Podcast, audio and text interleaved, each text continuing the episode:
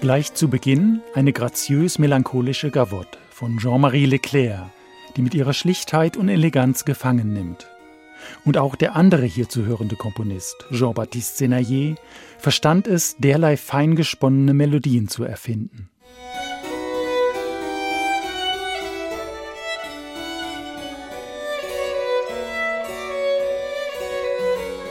Während Leclerc den Freunden französischer Barockmusik bekannt sein dürfte, ist Jean-Baptiste Senayer die eigentliche Entdeckung auf diesem Album. Senayer wurde 1687 in Paris geboren und wuchs in einer musikalischen Familie auf. Sein Vater war Mitglied der 24 Violons du Roi, des berühmten Streicherensembles der französischen Könige, in das der Sohn später ebenso eintreten sollte. Neben seiner Ausbildung in Frankreich war Senayer auch einige Male in Italien unterwegs und lernte dort die italienischen Geigenvirtuosen vor Ort kennen. 50 Sonaten hat er für Violine und Basso Continuo veröffentlicht und er muss, wie Leclerc, zu seiner Zeit ein berühmter Musiker gewesen sein, der dann aber völlig vergessen wurde.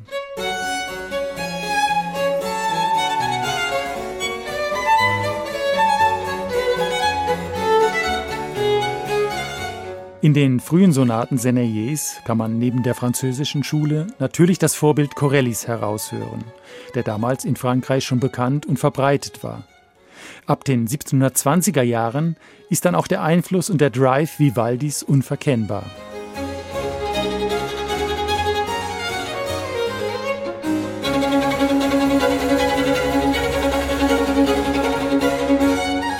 Aber Einflüsse hin oder her, vor allem bieten die Werke genügend Eigenständiges und brauchen sich vor den großen Namen, egal ob italienischer oder französischer Provenienz, nicht zu verstecken.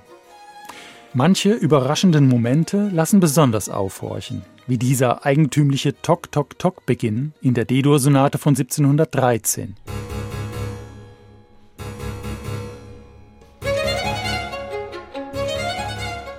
Oder noch verwunderlicher, der Mittelteil des zweiten Satzes dieser Sonate, wo über einem völlig unerwartet eintretenden Ostinato des Cembalos die Geige eine orientalisch anmutende Melodie anstimmt.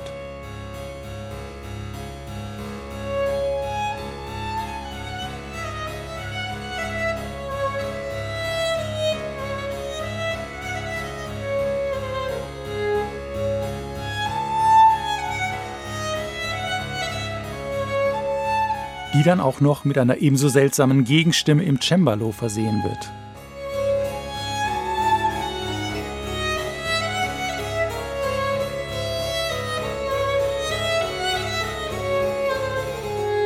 Generation, Generationen ist das Album überschrieben. Und das hat nun nichts mit den Komponisten zu tun, die etwa gleich alt waren, sondern mit den Interpreten.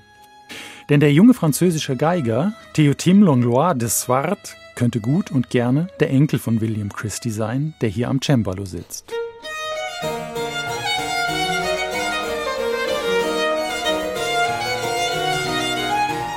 Der Geiger, der seit einigen Jahren auch in Christies Ensemble Les Arts Florissants spielt, intoniert blitzsauber, nur ganz gelegentlich wackelt's mal in der Höhe, mit einem sehr geschmackvollen und gepflegten Ton Zupackend, wenn es sein muss, aber nie ruppig oder übers Ziel hinausschießend, was ja im Kontext der historischen Aufführungspraxis gerne mal geschieht.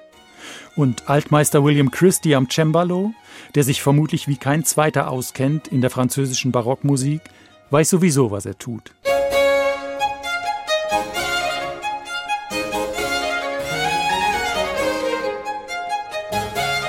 Bei der Auswahl der Stücke für das Album ließ William Christie Théotime Langlois de Swart übrigens völlig freie Hand.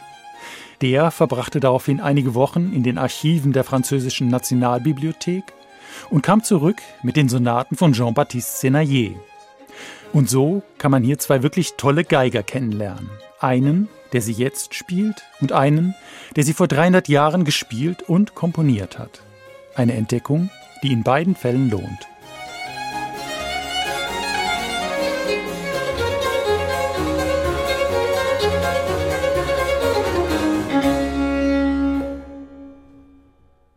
Neue CDs in HR2 Kultur.